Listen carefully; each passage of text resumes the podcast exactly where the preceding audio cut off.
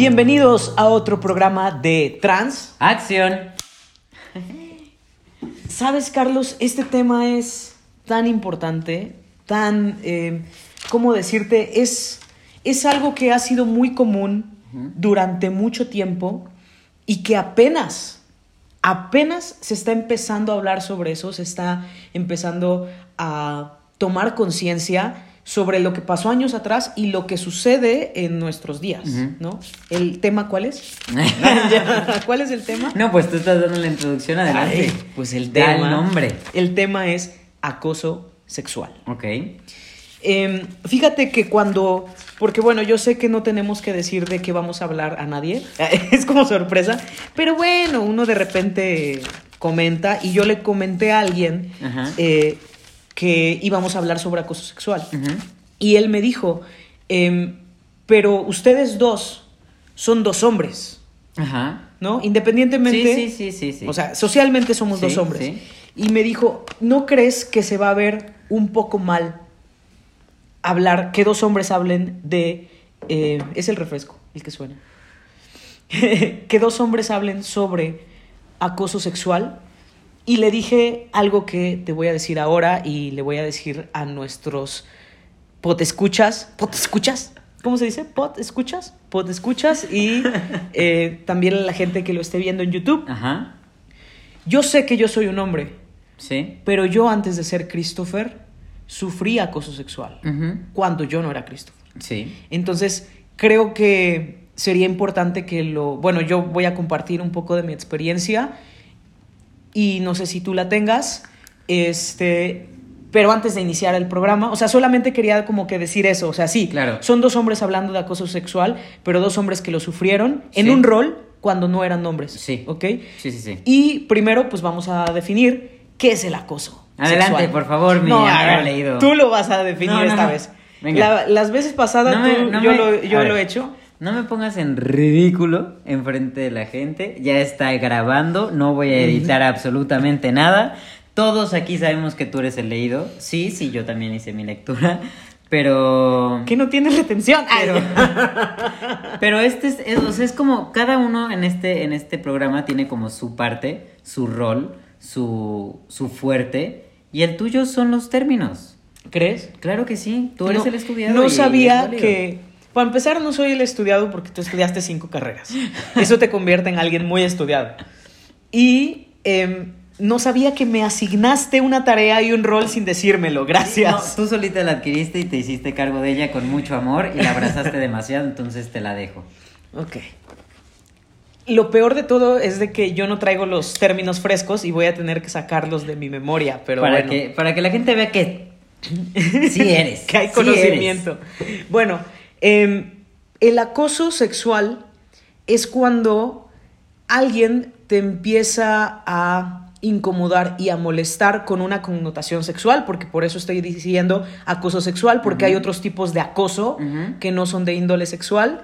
Em, y el acoso sexual ocurre cuando hay un desequilibrio, o sea, es una persona que está eh, como, como cuando estás así en una pared y no tienes salida, o sea, como que eres víctima de la situación, es- a eso me refiero como con desequilibrio. Y bueno, para mí sí es importante eh, también como que marcar la línea y definir cuál es la diferencia entre acoso sexual y hostigamiento sexual. Entonces, esto es basado en la ley federal del trabajo. La ley federal del trabajo dice que el acoso sexual es cuando alguien, tu igual, tu compañero de trabajo o alguien que a lo mejor no es tu compañero directo, pero está en la misma jerarquía que tú, eh, pues procede a, a molestarte Al en este sentido. Bueno, el acoso, claro. Ajá, al acosarte Al en este sentido. ajá. Y hostigamiento sexual es de alguien que tendría que ser un superior en la jerarquía laboral o un jefe. Ok. Entonces, según la ley de federal del trabajo, esa es la diferencia entre acoso sexual y hostigamiento sexual. Claramente debe de haber muchas diferencias basándose en otras fuentes, pero aquí enfocándonos solamente en, el, en la ley del trabajo, pues eso es lo que nos dice. Entonces, acoso sexual es cuando alguien me empieza a molestar me empiezo a sentir incómodo o incómoda o incómode. Eso chingada. Em, y todo es como de- con una intención sexual, ok. ¿no? Y bueno, em, entonces ya lo definimos Ajá. y quiero contarte un poco de mi experiencia. Vas. Pero primero, antes de contar la personal, ay, y yo quiero agregar, no, antes de contar la mía, la mía, la mía, quiero platicarles que cuando yo di clases, eh, que fui profesor durante dos años para alumnos eh, de bachillerato, pero que eran adultos. Entonces estamos hablando de gente de 18 años en adelante y tuve gente de 70 años, o sea, máximo. Y yo me gustaba mucho hablarles sobre el acoso sexual, sobre el hostigamiento sexual, sobre muchos temas sexuales para generar sensibilidad y conciencia en estos temas. Entonces, eh, aparte de que es un tema que creo que todos sabemos, no estoy diciendo que los hombres no sufran acoso sexual, porque sí lo sufren, Sí.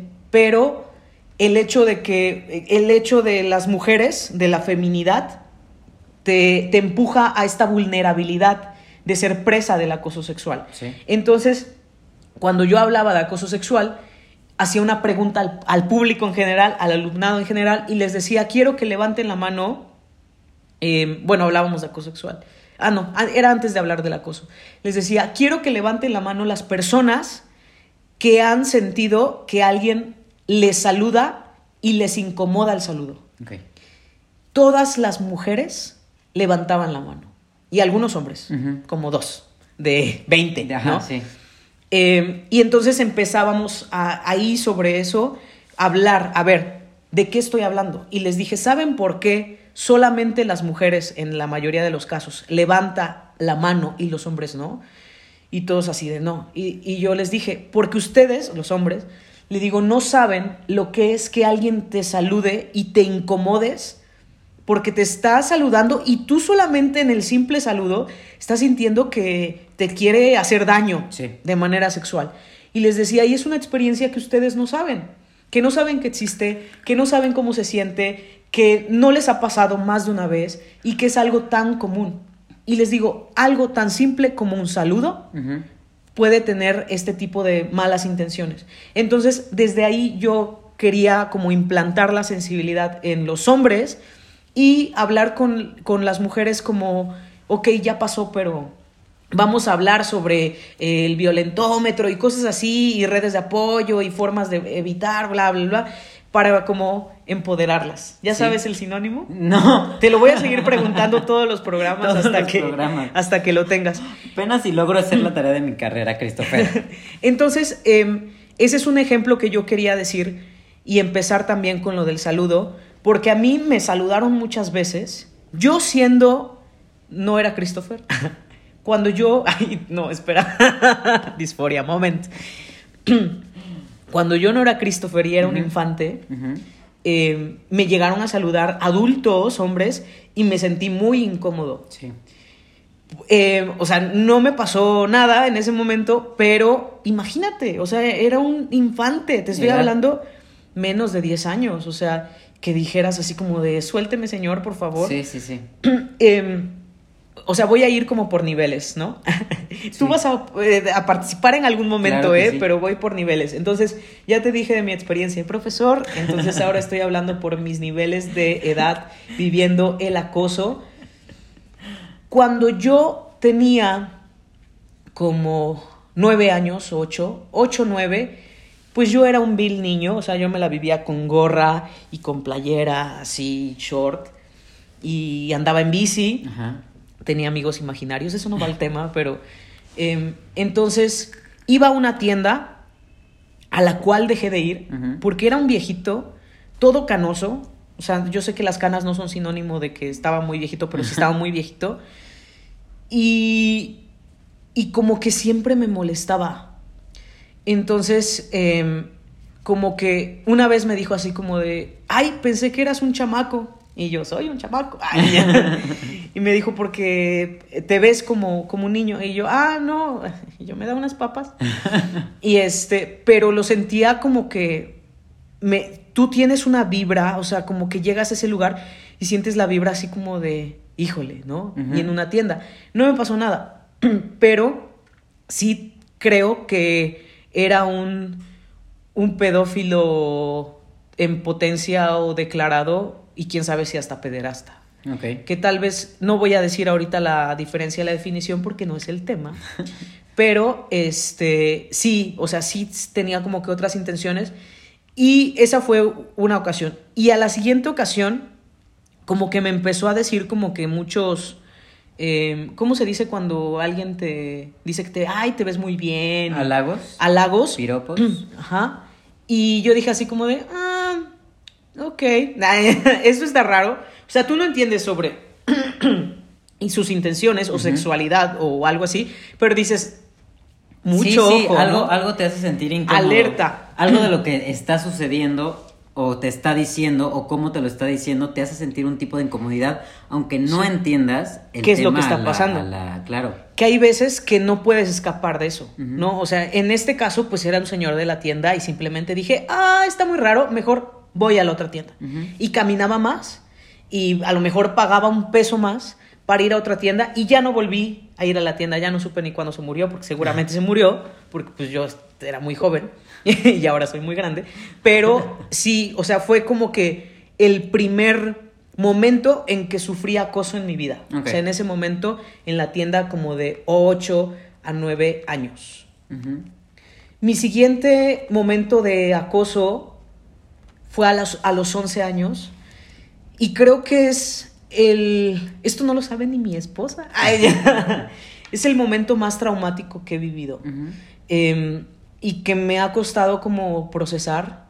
Nunca he ido al psicólogo, fíjense. Este, a ella y yo. Y el No podcast. sabía eso. Ajá. El podcast es mi nuevo eh, desahogo. Mi no, terapia.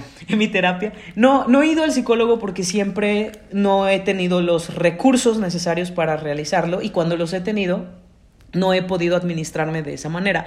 Pero siempre he recomendado que vayan al psicólogo y yo siempre digo, ve al psicólogo y yo quiero ser psicólogo, por lo tanto confío, creo, amo a los psicólogos, pero yo no he tenido esa oportunidad. Entonces, a lo mejor me hace falta eh, tratarlo de una manera profesional. Pero bueno, el momento más trágico en nivel de acoso fue a los 11 años porque tomé un taxi.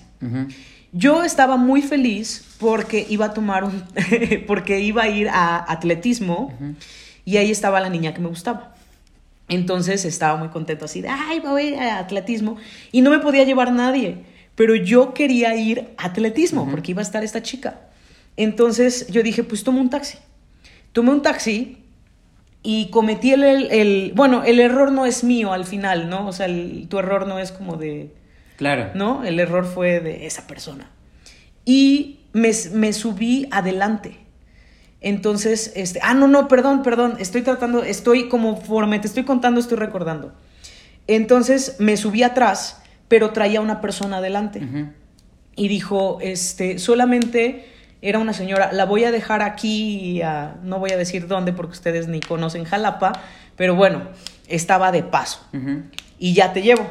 Y le dije, ajá. Este, dejó a la persona y el taxista me dijo, pásate adelante. Y yo, so- yo soy, o sea, al día de hoy Sí, sí, sí. tengo que trabajar eso porque a veces soy muy ingenuo y por eso la gente se aprovecha de mí a veces. Porque digo, ajá, sí, y me pasé adelante. Afortunadamente no, no hubo como que algún tipo de abuso O sea, físico. físico. Ujú. O sea, me empezó a hacer preguntas muy feas. O sea, ni el de la tienda, ¿no? Ujú. O sea, aunque ya era dos años más grande, pero sí me hacía preguntas muy intrusivas. ¿Cómo se dice? Sí, intruso, intrusivas. Ujú. Este. Y yo así como de. ¿Cómo cuáles? Chale. Y yo, ¿por qué? Ay, te dije que no he ido al psicólogo y quiero hablar de. Estamos hablando del tema. entonces, Bueno, ok. O sea, si quieres, si no, si no te sientes cómodo, no. Ok. Ay, no Sí, me ¿no? siento cómodo. No, es que bien. te digo que es algo que Que no se me ocurrió cuando sabía que íbamos a grabar esto. Porque es algo que no, no tengo presente en mi vida. Y que tal vez de los 11 a los 13 viví con, con eso cargando con miedo y que no le dije a nadie nada nunca. O sea, creo que es la primera vez que lo digo abiertamente. Entonces, no, no me siento cómodo. No, está Pero me hizo preguntas muy feas. O sea, tampoco tan horribles, pero feas para un está infante. bien, está bien. Y sí quiso tocarme la pierna. Ok. Supongo que quería tocar más que la pierna, pero este, ya habíamos llegado. Entonces, es que afortunadamente Jalapa no es tan gigante. Yo vivía en el centro de la ciudad, entonces no. Este, y corrí, este, no sé qué más me dijo, porque ya no me acuerdo. Y soy muy noble. Soy, soy, te digo, o sea, no sé. Entonces, este, le dije, ¿cuánto es? me bajé del taxi, aventé la puerta y le dije, Sí. ¿cuánto es? Me dijo tanto y le aventé las monedas. Ajá. O sea, que sí pagué ese servicio. Sí. Nada en esta vida que tengo es gratis. Lamentablemente. Denme algo gratis, por favor. Este. Y eso me afectó muchísimo. Sí. Para colmo llegué a atletismo y la chica ni fue. y llegó una amiga y me dijo, ¿por qué estás triste? Ah, es porque no vino, ¿verdad? Y tú sí. Sí, le dije es eso. Y no, no pensé que algo me iba a poner. O sea, cuando tú eres niño, o sea, realmente si no hubiera ido, sí me iba a poner triste, pero estaba peor que en eso. Claro. Y lamentablemente nunca se lo pude decir a nadie. Mi papá anda viendo mis videos, quiero decirte, sin mi consentimiento. este, ve mis videos, yo no sabía que mi papá veía, porque nadie de mi familia ve mis videos. Y últimamente mi papá los ve. Entonces no sé si siga el podcast y si sí, sí, me, me pasó eso, papi. Pero pues ya estoy bien, ya soy un hombre de bien y ya no me trauma. Claro que hay cosas que pues, cuestan Sí. trabajo contar. Sí. Pero bueno, eso fue el acoso que sufrí siendo como un infante. Cuando crecí, la adolescencia, la verdad, es, es como un blackout, es como una laguna mental, es como una niebla, porque mi, mi, yo mismo me he protegido de esos recuerdos y no me acuerdo mucho. Entonces, ya sé que van a decir, ¿cómo te puedes acordar de los 12 para atrás No. y no de los 12 a los 15? Pero es, Es que... súper normal que pase Sí, eso. o sea, súper... No, entonces no sé si lo sufrí, pero yo creo que no porque sí me, sí me acordaría. Entonces, no. Pero mi siguiente acoso ya no fue acoso, fue hostigamiento. Ok. Hostigamiento sexual. Este, que fue cuando yo tenía... Mi primer trabajo fue a los 16 años. Bueno, mi primer trabajo fue con mi abuela cuando este, vendía uniformes. Tenía, yo era muy chiquito. Este, Pero formal, tu primer trabajo. bueno, mi, formal? mi primer trabajo formal fue a los 16. Ok. Pero de ahí eh, trabajé de muchas cosas, pero entré a trabajar a Domi... Ay, no, no, nadie nos patrocina. A, una, tienda, pizzería? a una tienda de pizzas que me encantaba. Ajá. Al día de hoy es mi pizza favorita. Ya me caen mal las cosas, no sé si por estrés o por señor, pero eh, la- amo esa pizza. Y yo era muy feliz porque llegaba y Claro. olía y era hermoso. Pero Sí. bueno, vamos a concentrarnos en el hostigamiento que sufrí. Era un subgerente, horrible como él solo. Ya sé que no hay que tener estereotipos de la belleza, pero él era muy feo y aparte como su personalidad también era horrible, entonces cabe mencionar que puedo decir que era horrible. Sí. Y era muy grande, o sea, yo tenía, yo creo, 19 años, ajá, tenía 19 años y este, él yo creo que tenía, no sé, 35. Ujú. Y sí notaba como que, o sea, desde que lo conocí me cayó mal. No sé, tiene como que ese feeling de que dices así como de, ay, qué tipo tan nefasto, Sí. o qué tipo tan pesado. Sí. Ay, qué pesado, qué pesado. y como que la verdad tampoco lo recuerdo bien. Me disculpo por eso. Este, tengo que hacer este, ¿cómo se llaman? Regresiones, así. este, hipnosis, porque no me acuerdo mucho, pero voy a contar lo que me acuerdo. Este, como que ya sabes cuando te presionan, o sea, como yo tenía que atender las llamadas. Así como, buenas tardes, está hablando de no sé qué, tenemos esta promoción. Y este, ajá, nada más. Y mi sueño era ser repartidor de pizza. Ok. Y una, una moto se fue derecho porque me querían enseñar a manejar y no funcionó. Y una vez sí entregué una pizza, pero caminando. Ay, ok, Deja de- deja de de divagar y evadir, el, evadir tema. el tema. No me acuerdo bien, pero era molesto. O sea, como Ujú. que me presionaba de que si hacía bien o mal mi trabajo. Y llegó el punto que, aunque yo amaba la pizza, decidí dejar de ir.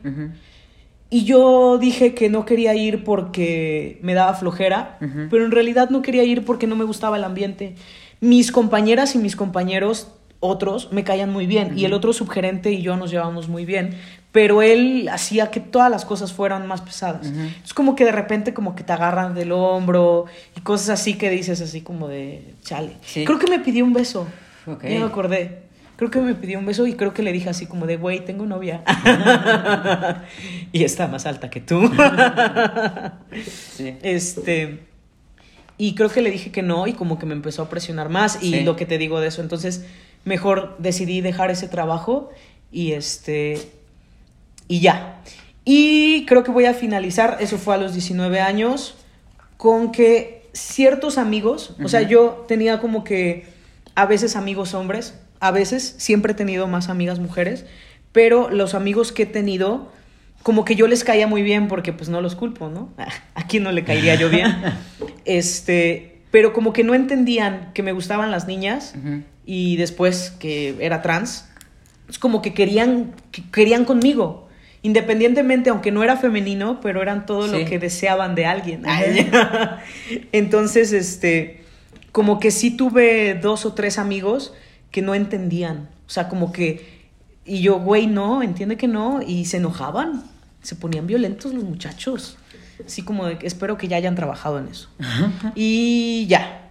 Em, tristemente, desde que, o sea, no tristemente, porque qué bueno que no, pero desde que soy Christopher socialmente, Eso se acabó. no he sufrido ningún tipo de acoso Sí. sexual y ya. Mira. Ok. Les voy a contar eh, la- mis experiencias y de ahí partimos a, a, desen- desenmarañar todo esto, ¿no? Creo que al final el contar experiencias también hace que la gente diga, ah, no mames, a mí también me pasaba eso y no me había dado cuenta que era una situación de acoso, sino simplemente un güey insistente, ¿no? Aparte, perdón, antes de que inicies, nada más quiero decir, el objetivo del programa es como que hablar de los temas que no se están hablando Sí. Y aunque no seamos los profesionales en Claro. eso, generar conciencia y decir lo vivió, lo viví, Sí. lo vivimos y estamos aquí y estamos bien. Sí, sí, sí, sí. Cuando yo tenía seis años, mi madre, gracias a Dios, no escucha este podcast ni ve estos videos. Eh, yo tengo un primo que tiene la misma edad que yo, eh, unos meses más grande o unos meses más pequeño, no me acuerdo. Pero eh, esto es algo que he estado trabajando en terapia últimamente porque no lo había visto así hasta hace unos cuantos meses. Él y yo tenemos la misma edad, fueron a Cancún de vacaciones y eh, teníamos seis años, calculo, seis, siete años. Y mi primo me dice, ay, este, ¿me dejas besarte la espalda? Y yo, bueno, Seis años. Chale. Ni Sí. sabía que era un beso, yo creo. no, ni yo, ¿no? Sí. Y como, y es como, ok, o sea, no podría explicar por qué accedí a las cosas que accedí, pero solo sé que accedí, ¿no? Eh, de ahí fue el bajarme la pijama, él también se bajó la pijama, se puso arriba de mí, que yo recuerde, y creo que estoy plenamente seguro de que no hubo penetración, pero sí hacía estos movimientos que hoy en día ya reconozco como sexuales, ¿no? Eh, yo en ese entonces tenía una cama doble, que era una cama de donde le sacas de abajo un cajón, que era una cama, y arriba la cama normal. Estábamos en la camita de abajo y por el movimiento que estaba haciendo, pues estaba golpeando con la pared. Y mi abuela sube, abre la puerta, el enchinga se baja y creo que mi abuela no se dio cuenta o si se dio cuenta, no lo sé, pero no se dijo nada. Y él, antes de que hiciera eso, me había dicho, eh, mañana, o sea, hoy hacemos esto y mañana te voy a dejar que, que me la chupes y yo te la chupo a ti. Así. Ok. Y para mí era como, ok, o sea, ni siquiera... No entendías el juego. No, ni siquiera entendía, ni era como. como algo que, que yo pudiera decir, ay, esto está bien o está mal, o me interesa o me intriga. o- No, solo era como, ok, ¿no? O sea, pues si él dice, pues ok. Eh, al día siguiente le pregunto, oye, sí, vamos a jugar a eso, ¿no? Y me dijo, no, mejor no, ¿no? Y hasta ahí quedó todo. Yo la verdad ni me acordaba bien de esa historia, no tan de una manera tan vívida, de recordar los movimientos, de recordar el roce de la piel con la piel. O sea, no lo recordaba tan bien hasta hace unos un año que hicimos un ejercicio en, en la escuela de teatro de recordar tu infancia y de irte para atrás y empezar a actuar como eras en ese entonces, que lo sentí tan, pero tan, pero tan vívido. Lo platiqué con mi psicóloga y me dijo, ok, y entonces le dije, bueno, la verdad es que yo le platiqué a mi hermana Y mi hermana me dijo, ay, pues estaban muy chiquitos, no se entendía, además, quién sabe cuántas cosas ha de haber vivido él en su casa, qué habrá visto. Entonces, pues, si a ti no te generó un trauma, pues no es nada malo. O sea, simplemente estaban de curiosos, ¿no? ¿Estaban? Y le dije a mi psicóloga eso y me dijo, a ver, para empezar no pueden hacer menos lo que sucedió. Eso es un intento de violación. Eso es acoso sexual. Ese es el nombre que tiene. Y es el nombre que, que lleva, es el nombre que, que se usa y es el nombre que tú le tienes que dar. Porque si tú no se lo das, estás minimizando lo que sucedió y lo que tú sentiste en ese momento. Eh, yo no puedo describir exactamente las, las emociones que tuve en ese momento, pero sí recuerdo que a partir de ahí, o al menos siento que a partir de ahí, no estoy seguro, empezaron estas pesadillas de que yo me salía a la calle desnudo y alguien intentaba violarme. ¿no? Ok. Y esas pesadillas eh, estuvieron añísimos, ¿no? Yo salía desnudo a la calle, venía un señor e intentaba violarme. Yo no sé si fue a partir de ahí o sucedieron otras cosas. Ok. Pero bueno, esa fue la primera vez que yo estuve en contacto con un tema de acoso sexual sin saber que era acoso sexual hasta hace un año. Estamos hablando de que yo tenía 6, hoy tengo 29. O sea, no, Mucho tiempo. Menos, pues sí, un año, porque estaba, en la- estaba iniciando la carrera. Sí, mu- mucho tiempo, sin, sin ponerle ese nombre y sin entender qué era lo que había pasado. Claro. Claro, a mí cada vez que yo lo veía me acordaba de esa, de esa escena y si era como, sí me daban ganas como de decirle, sí me acuerdo de lo que pasó, ¿no?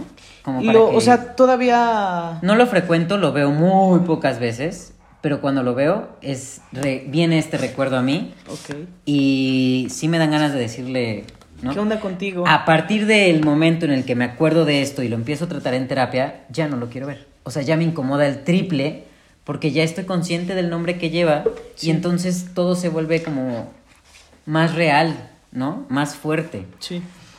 Eh, yo también tuve experiencias con señores de, o sea, que te hablan, no tengo como una muy presente de esas mismas edades como de adolescente, que te hablan extraño, que es como, ay, qué guapa estás, o qué linda estás, o qué bonita te estás poniendo, o pero sí tengo en mente que me, me hicieron ese tipo de comentarios, pero no tengo una persona específica.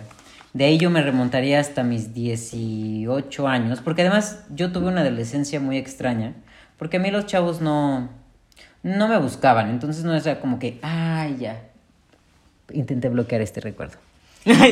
Cuando yo tenía 10 años, eh, pues ya he contado que mi mamá trabajaba todo el tiempo, yo me la vivía en mi casa y salía con mis amiguitos de la cuadra. Y mis amigos tenían 15, 16, yo tenía 10 años, ¿no? Y yo salía con ellos a jugar. Un día me llegó de Navidad, Santa Claus me llevó mi microscopio con televisión. Ay, qué genial. A mí nunca me dieron eso. Me dieron el. Y entonces yo muy emocionado llevé mi microscopio con televisión a casa de mis amiguitos y ellos empezaron a decir, ay, hay que ver cómo se ve un esperma. Y yo, ok. ¿Qué, ¿Qué es eso? ¿Qué, situación tan extraña? No, seguramente sí sabía porque ya estaba en la... Pues tenía 10 años, ya a esa edad ya ves esas cosas, ¿no? Ah, sí. Pero, este, era como, ok, ¿no?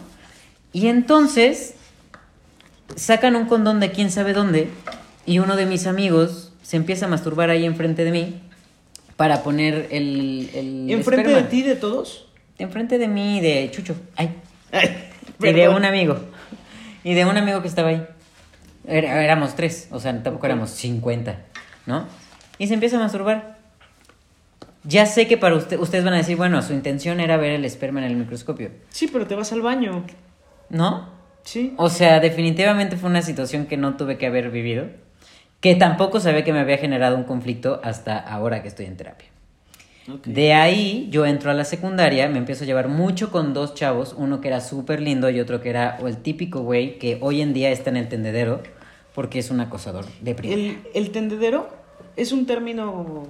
Eh, varias escuelas o lugares de trabajo o así hacen algo que se llama el tendedero. El tendedero es en donde las escuelas, o más bien alumnas de las escuelas, suben a personas que han acosado a alguien dentro de la comunidad escolar para quemarlos.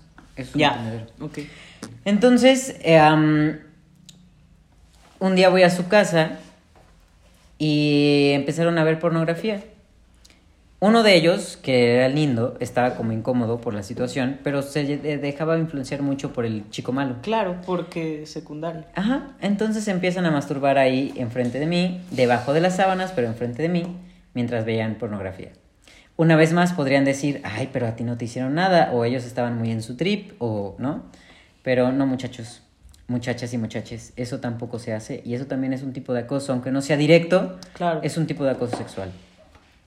Porque están invadiendo, están invadiéndote de alguna manera en ese ámbito. Qué fuerte. Sí, yo estaba en la secundaria que habré tenido como 12. Sí. como ¿En primero? 12. Sí, sí era de los primeros grados. Eras un niñito. De ahí nos vamos a mucho más grande cuando ya entro a la universidad. Em, entro a trabajar a una empresa de películas, en donde la gente va, se sienta en una sala y ve una película en una gran pantalla. Sí. Un cine. Ándale, un cine. es que el nombre, es que como el nombre Lleva el- la- ajá, sí, ajá. qué tonto soy. Un cine. ¿Ves? Tú eres el leído. Entonces voy a ajá, trabajaba en un cine. Y, y ahí había un gerente que era muy de estos de justo agarrar el hombro y de repente llegaba y te abrazaba. ¿Cómo van las Y ay, Carlita, qué guapa estás. Y ay, vamos a darnos un beso. Esa clase de cosas. Y yo era como de.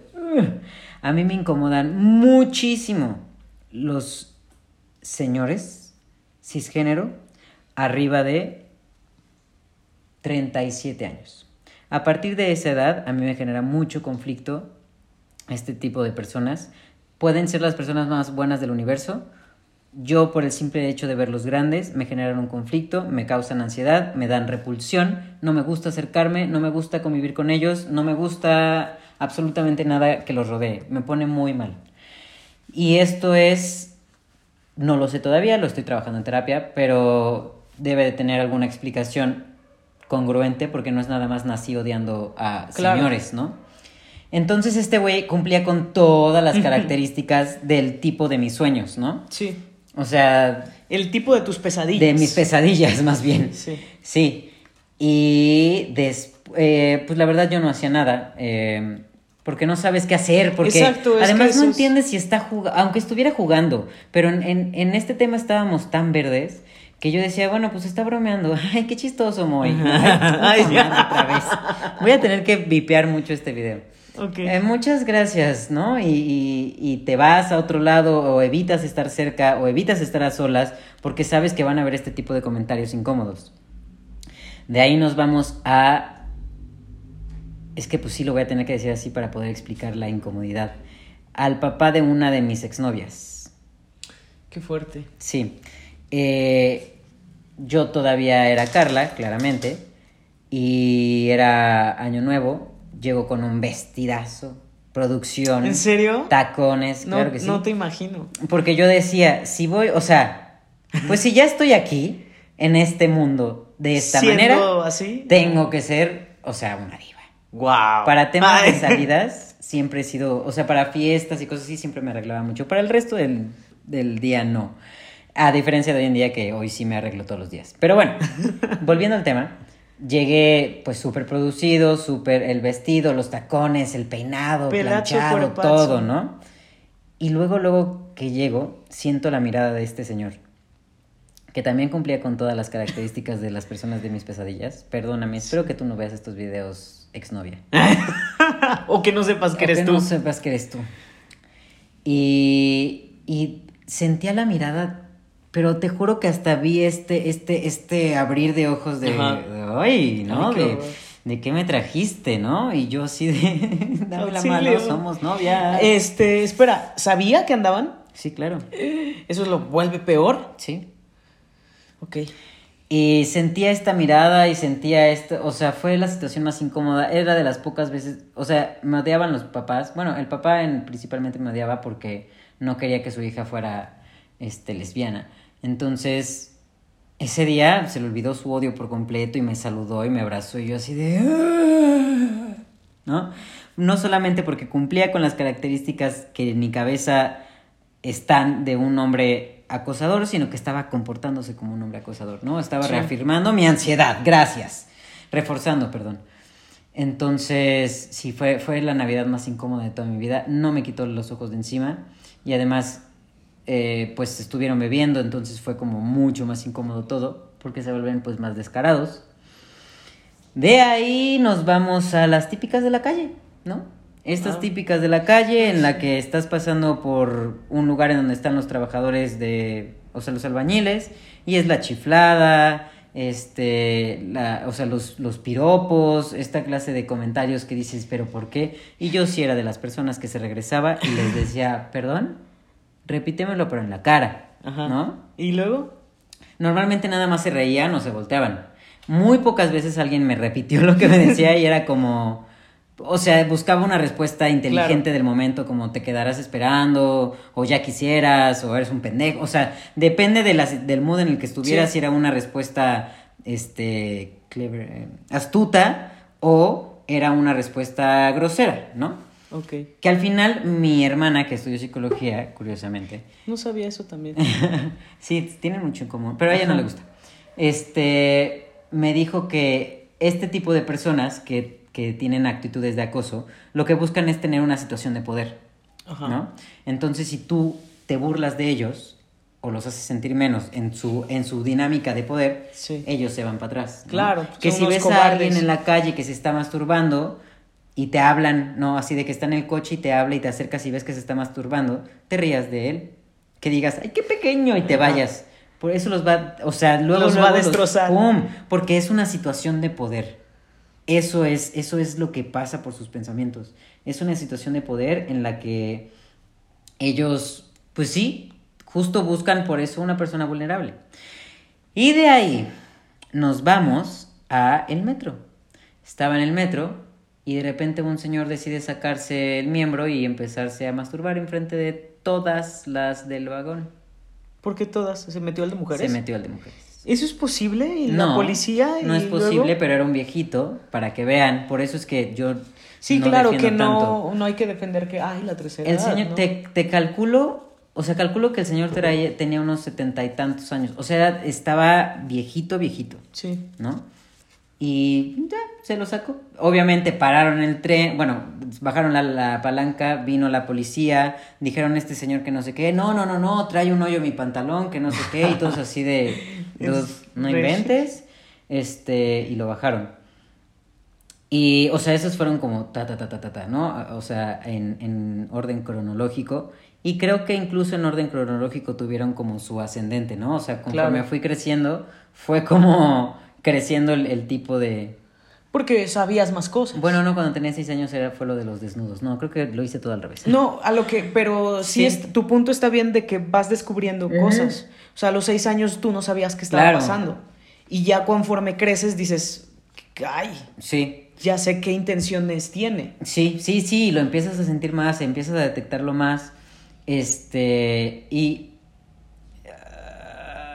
ah, mira, yo creo que tuve la suerte de ser muy poco atractivo sexualmente para, para la gente cercana.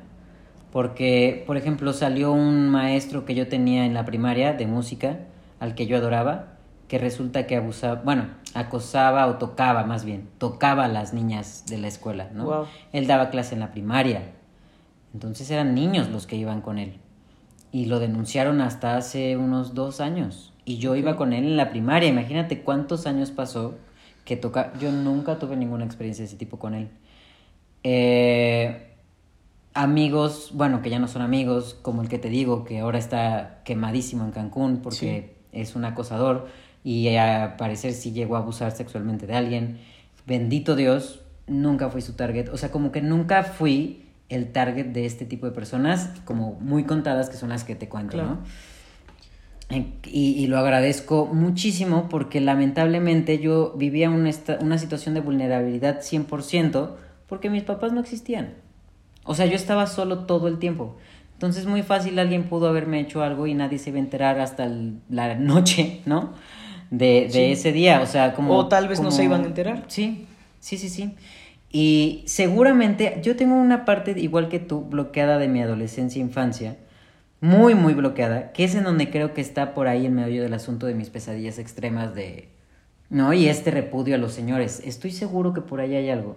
Todavía no sé qué, pero definitivamente hay algo que me dejó marcado que hace que yo vea a un señor de cierta edad y yo ya sienta pero instantáneamente una repulsión y una desconfianza por esa persona. Y, que no ha llegado a nadie que no genere eso. No, y, y, eh, justo iba a decir, ni es una, o sea, ni, ni es que hay, que seguramente los guapos no te provocan, no, sí también. De hecho, por ejemplo, para mí Jaime Camil, te he dicho, o sea, me encanta su porte, su forma.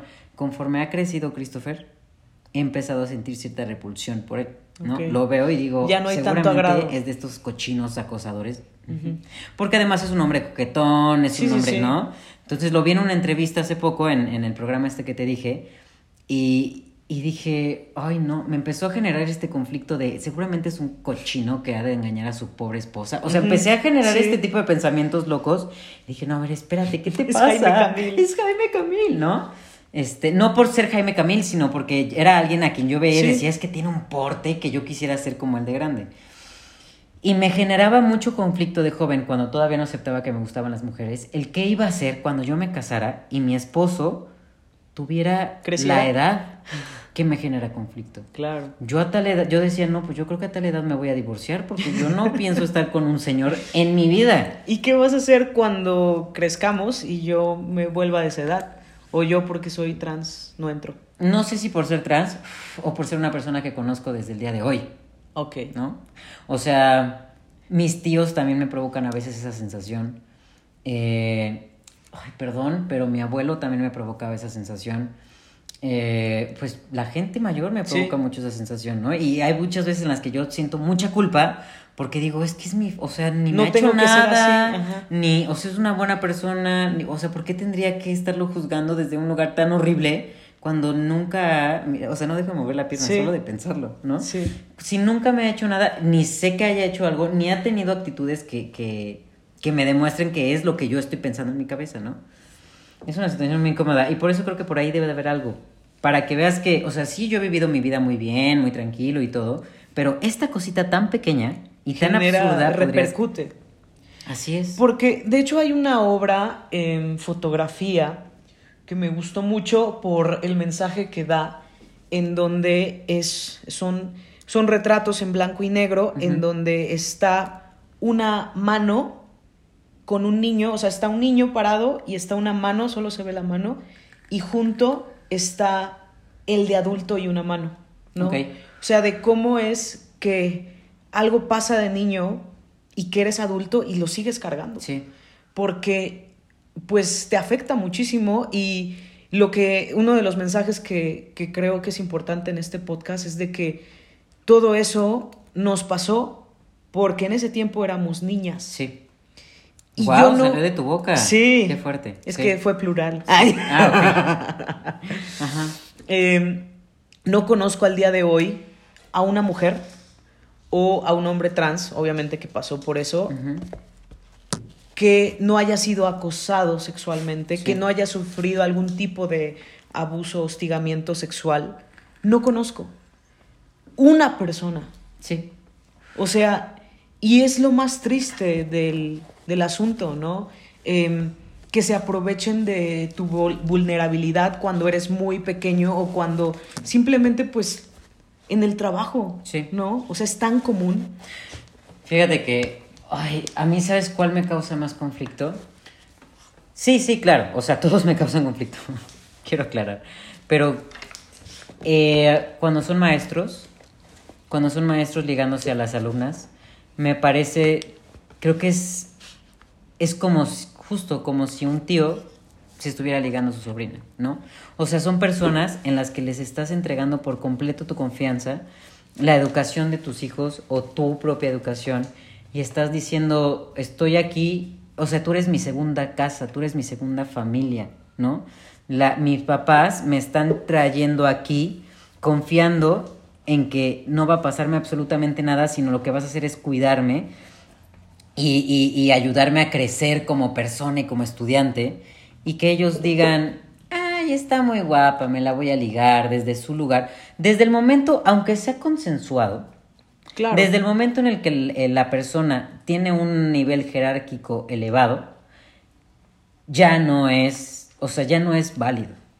Porque aunque no lo crean, a nivel psicológico existe esta situación de él es el maestro, me está coqueteando, eh, y si yo le llego a decir que no, Me me, puede puede, reprobar. reprobar, o me va a poner mal mis tareas, o va a hablar se la con va a otro maestro mí. para que me repruebe también.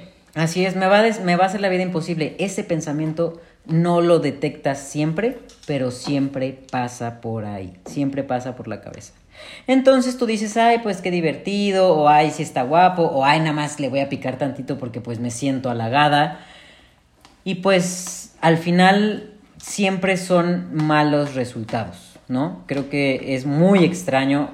Por ejemplo, mi tío se casó con, con mi tía y mi tía era su alumna en clase de literatura o de historia o una cosa así. Y no sé si se esperó que dejaran de ser alumno y maestra, no tengo idea, no me sé la historia ni me la quiero saber Sí, porque y- seguramente y es muy a- común, ¿eh? Sí. O sea, Pero al final empezó mal.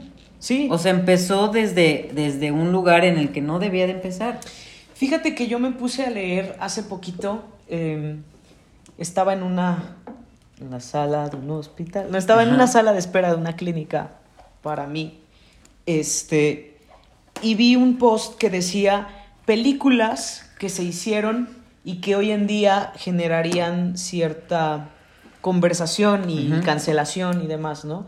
Entonces empezó como que siendo muy con cosas muy pequeñas que yo a lo mejor yo considero que no eran tan graves, pero conforme avanzó dije, no puedo creer que existieran este tipo de películas y que nos riéramos de la De eso. escena. Sí. Y yo lo digo porque fueron muchas películas que yo he visto. Sí. Y que hasta, qué triste, hasta que leí ese post, dije, wow. Y, y me acordé porque ahorita dijiste lo de alumno, maestro, al- lo que quieras. Este, porque muchas películas de romance también salen de Son ahí, así. ¿no? Hasta la telenovela esta mexicana Teresa que se casó con su profesor de matemáticas. Sí, sí, sí, sí. o sea, y, e historias de la vida real que, que lo son, ¿no? Este, fíjate que, ay, perdón. No, yo creo que. Mira, yo. te- es que es mucho conflicto y este tema me causa mucha. Sí, estuvo- muchos, mucha lucha mental. Muy, muy fuerte. Este. Pero, ok. Para mí, una persona que es considerada menor de edad es abajo de los 18. Punto. Me vale lo que digan. E incluso creo que 18 sigue siendo menor de edad. Sí. Por algo, en el mundo, a partir de los 21 ya eres en todos lados mayor de edad. Porque a nivel emocional, a nivel mental y a nivel este corporal también, no has, o sea, no has llegado has a, la, a la terminado el desarrollo, ¿no? Exacto. Entonces, aunque, ay, no, ya estoy grande y que no sé qué, huevos de mercado. No estás grande. De rancho. ¿No? No, ni, no tienes ni idea de lo que estás diciendo y por eso tienes tus crisis de, ay, me va tan mal en la vida y tengo tantos problemas viviendo bajo el techo de mis papás que me dan absolutamente todo. Claramente estoy hablando, privilegiada. estoy hablando de, de gente privilegiada y privilegiada lo digo desde el momento en el que tienes un techo seguro Y comida. y comida, ¿no? Entonces, claro que existen este, adolescentes con muchos más temas, pero ese no es el tema de ahorita. Entonces, no eres grande, no estás grande, 20 no es grande, 21 tampoco es grande, 18 mucho menos, 17 ni te lo creas, Todo lo de 16 abajo. estás pero bien brute si crees que ya eres grande, ¿no? Y que, ay, yo soy muy maduro en mi pensamiento. No, no, no, no, no, no, no te mientas. Biológicamente no es posible, porque tu cerebro no se ha terminado de desarrollar y la parte frontal, que es donde tenemos eh, las eh, funciones ejecutivas, que son las que piensan antes de hacer las cosas, están desarrollando. Entonces, biológicamente tampoco aplica. Y, y esto de, pues es que a esta persona le ha tocado vivir cosas que lo han hecho madurar más rápido. Sí, quizás tengas una mentalidad distinta, pero eso no te hace maduro. Y qué feo.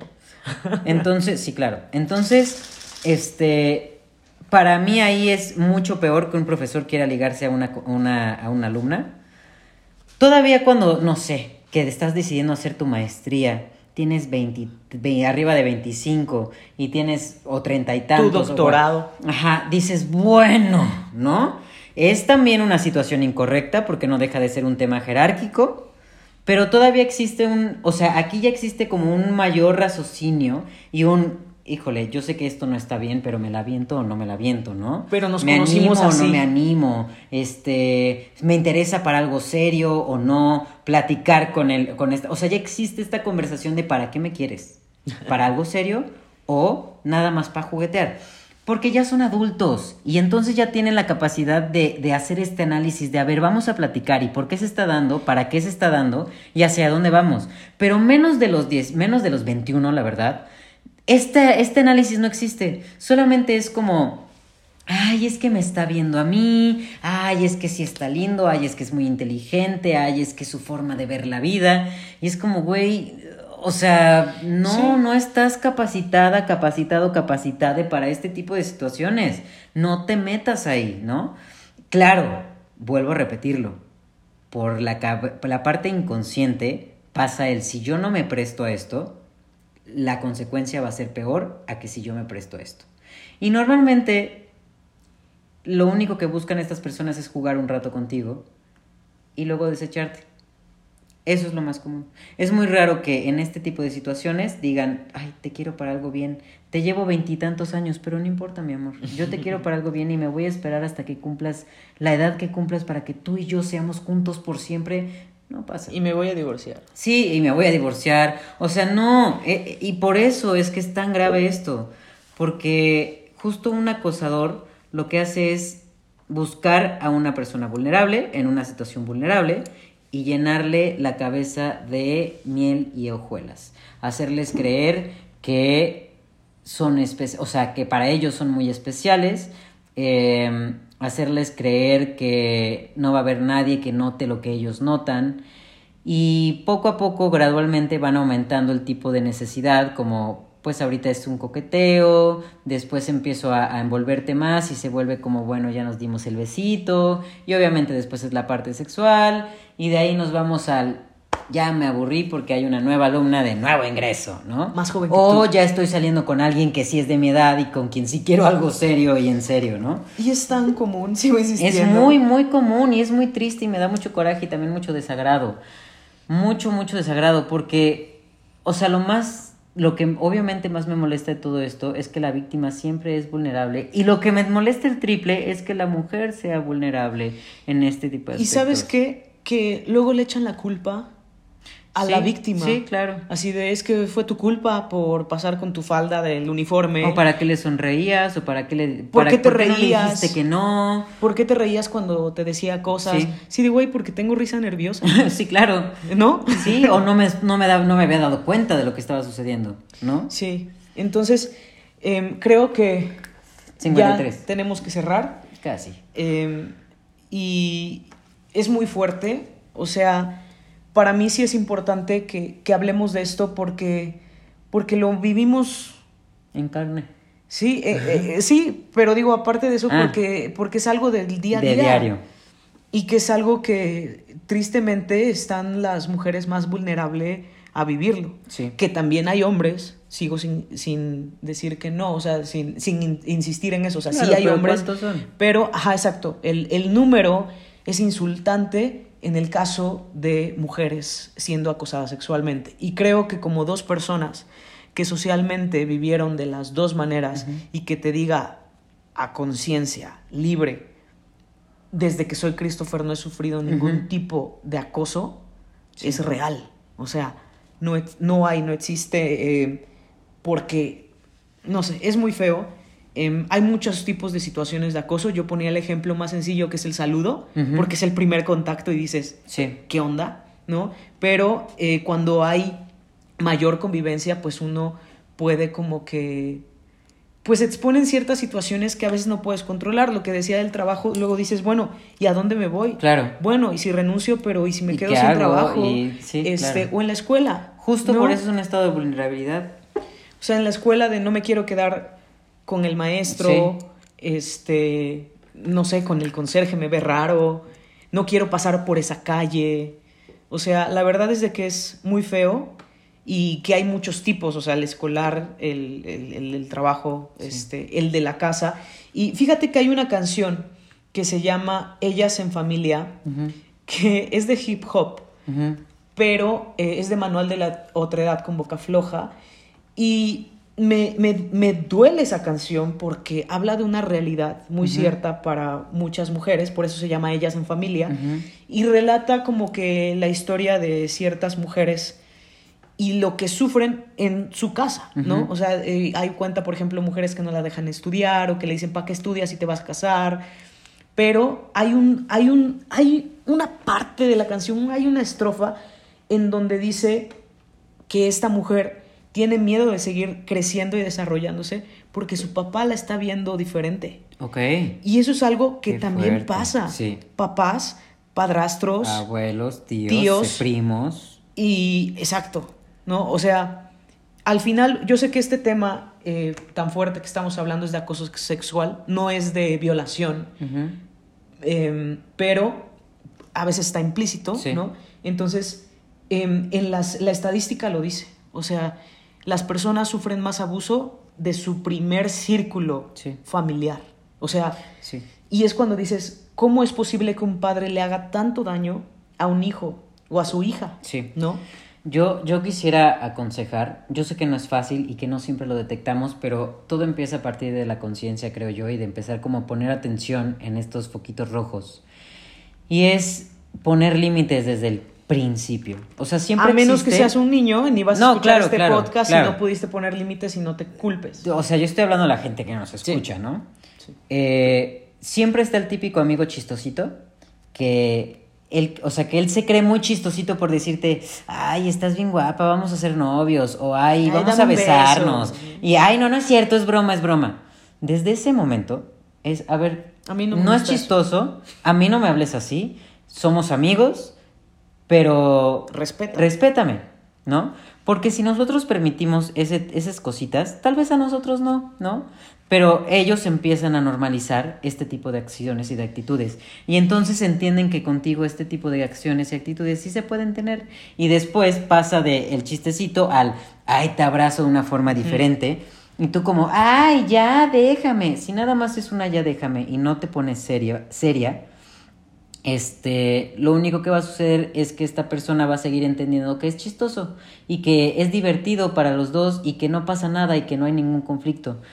Y por más, o sea, a veces nos sentimos muy, porque yo lo viví, te sientes incómodo, pero dices, pues está bromeando, ¿no? Sí. No le está haciendo daño a nadie. Sí me incomoda, pero es, pero está bromeando.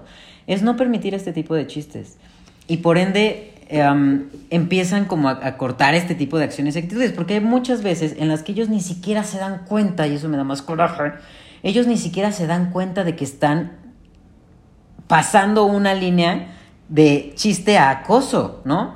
Porque no tiene nada de chistoso que invadan tu espacio personal, no tiene nada de chistoso que te digan cosas que te, que Que te te, causan una, una situación de incomodidad. No es chistoso, no es chistoso. Y es peor cuando lo hacen en, en grupos grandes, porque todos empiezan a reír y tú te sientes con esta sensación de si no me río también me voy a ver como una mamona. Y no, no te vas a ver como una mamona. Y si te ves, vas a ver mejor. te vas a ver como una persona que pone límites y que no permite este tipo de actitudes y de acciones, porque no son correctas, no son buenas, no son sanas y no son normales, que es lo más importante. No son actitudes ni acciones normales. Tenemos que empezar a sacarnos la idea de, ay, es que él está bromeando, él no haría nada malo. No, no, no, no, no, no. O sea, ya desde el chiste ya es algo malo. Claro. Ya es algo malo y lo voy a volver a repetir. Ya es algo malo. Entonces, Y- creo que ese es el mejor consejo que yo podría dar, como para tener un poquito de control sobre la situación, porque hay muchas veces en las que sentimos que no lo tenemos, pero creo que mínimo así, o sea, es como empezar por algún lugar, Tiene que, tenemos que poder empezar por algún lugar. Pero claro, eh, creo que agregaría tu consejo que también hay personas que son muy tímidas. Sí, sí, sí. O sea, em, yo soy muy extrovertido, pero me cuesta poner límites. Sí. Entonces, em, tal vez, por ejemplo, pero tu consejo a mí sí me serviría por el hecho de ser extrovertido. Pero si hay una persona que es muy tímida y dices, es que no sé cómo poner límites, bueno, o sea, el poner límites se va aprendiendo y pues Sí. en terapia también lo ves. Pero Sí. pues tal vez puedes decirle a alguien, ¿no? Sí. Alguien de tu círculo que sea de confianza, decirle, ¿Sabes oye, qué? ¿sabes Me siento Me hace incómodo". sentir así, no sé cómo ponerle Y pues porque también pedir ayuda no es malo, o sea, pedir Claro. ayuda a tu igual tampoco es malo si no puedes ir con un profesional en ese sentido. Y la mejor, lo, lo- lo- el remate de este consejo, lo que yo diría es aléjate. Sí, No, te, no vale la pena estar con personas de esa forma. Sí, sí, sí, sí. ¿no? Y no, no, o sea, por ejemplo, si eres una persona tímida, o no, no eres una mujer tímida, pero, pero decidiste contárselo a alguien más. Y este alguien más te dice, güey, así es él, es puro pedo. sea, aléjate de los dos. Aléjate de los dos. Porque también es otra persona que está normalizando esta clase de cosas que no están bien. Y si es mujer también la que te dice, lo mismo, aléjate. Así es, mira, puedes decidir quedarte para, o sea, en plan, pues sí la quiero mucho, es mi amiga y quiero deconstruirla, pero creo que no es, no es el lugar. No, eh, no, no, tal vez no es tu misión de vida porque puede que, que sufras más de lo que podrías tú ayudar. O tal vez tienes esta como esta pasión o esta, ¿cómo se llama? Vocación, ¿no? Como para deconstruir a tus amigos. Porque si hay mucha gente así que dice, yo no me voy a ir de, de mi grupo de Sí. amigos, pero porque les estoy enseñando. Pero les voy a decir una cosa, si una persona no quiere aprender, no va a aprender por más que tú le digas. y no a costa de tu sufrimiento. Así es. Entonces, si es una amiga, por ejemplo, que tú le contaste, o a un amigo, te dice, ay, güey, X, y no hay forma de que tú lo hagas entender que es una situación de incomodidad y que es una situación de acoso, lo mejor que podríamos decirte es, vete de ahí. No vale la pena quedarse en medio de un círculo en el que esa es la dinámica, en la que la dinámica es, es foco rojo. Sí. Y bueno, ahora sí yo creo que es tiempo de ir Sí. cerrando. Eh, lo que me gustaría, me gustaría agregar como varios puntos. Eh, pues bueno, como decía al inicio, este es un podcast que lo que quiere hacer es invitar a hacer conciencia, este, a ser más sensibles, a ser más empáticos, a que no sabemos lo que ha vivido cada persona en su vida y cómo le ha afectado en que las mujeres obviamente son tristemente más vulnerables socialmente al acoso sexual. Este, y pues nada, los consejos que hemos dado pues son del corazón, eh, porque es feo vivir esto y porque creemos que se puede erradicar, ¿no? O sea, muchas veces este tipo de personas son de esa manera porque, o sea, ahí hay muchos problemas, ¿no? Y tristemente nos topamos con esas personas. Entonces, eh, lo que yo puedo decir, si tú estás viviendo una situación de acoso sexual o hostigamiento sexual en la escuela, en el trabajo o por alguien de la familia, yo el consejo que daría es cuéntaselo a quien más confianza Sí, le tengas. Es que se aplica. ¿sí? Se aplica. Cuéntaselo a quien más confianza le tengas, que sea una persona sensible. Si te tira loco, si te tira loca, si te tira loque, lo que quieras, no le digas a esa persona, dile a otra persona. Siempre es bueno buscar ayuda. Sí. Hoy en día, en el 2021, ya estamos eh, en octubre, ya, ya, ya vamos a acabar el año. Sí. Y ya hay muchos grupos de apoyo Sí. en Facebook, ¿no? Tan siquiera. Eh, y también hay asociaciones civiles que se encargan pues de dar atención gratuita a las personas que han sufrido este tipo de, de acoso, de hostigamiento, de abuso. Acercarte a las asociaciones, acercarte a estas redes de apoyo, empezar, si todos tus amigos te tiran que estás mal de la cabeza y que estás imaginando cosas, esos no son tus amigos. Entonces, mejor busca un círculo que te abrace, que te crea Sí. Y ahí quédate. Y bueno, eh, Y, y- ajá, dime, perdón, antes, yo quisiera mencionar, porque cómo me duelen estos comentarios que luego nos hacen. Todo lo que platicamos aquí, todo lo que decimos aquí, claro que sí es, o sea, es con la mejor intención de como empezar a sembrar esta semilla de conciencia y de quererse a uno mismo y de ponerse como prioridad. Estoy totalmente consciente de que se dice más fácil de lo que se hace. Yo, o sea, yo soy de las personas que a veces da consejos que le cuesta mucho trabajo seguir, ¿no?